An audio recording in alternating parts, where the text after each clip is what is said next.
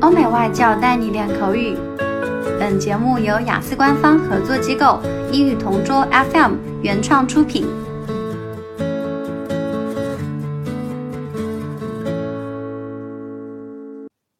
Describe a risk you've taken which had a positive result. You should say what it was, why you took it, what the result was, and how you felt about it. One time when I took a risk and was rewarded for it was when I went to a music concert a few years ago. One of my favorite bands is called Coldplay, and I had always wanted to see them perform live. Fortunately, a few years ago, they decided to hold a concert in Beijing, and as soon as I heard the news, I remember rushing to my computer to buy a ticket.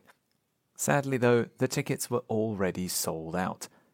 I was really disappointed because I had wanted to see them in person for so long.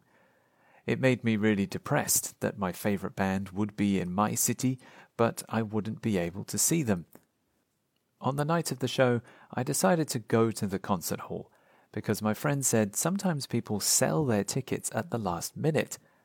Even though I knew it was very unlikely and maybe I could get into trouble for buying from an unofficial seller, I decided to do it because it might be my only chance to see them live. Luckily, when I arrived, I was surprised by how many sellers there were outside the main entrance.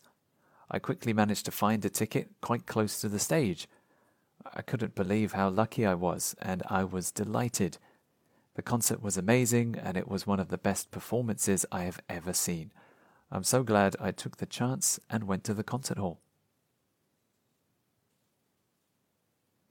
OK，今天的 Part Two 口语话题到此结束。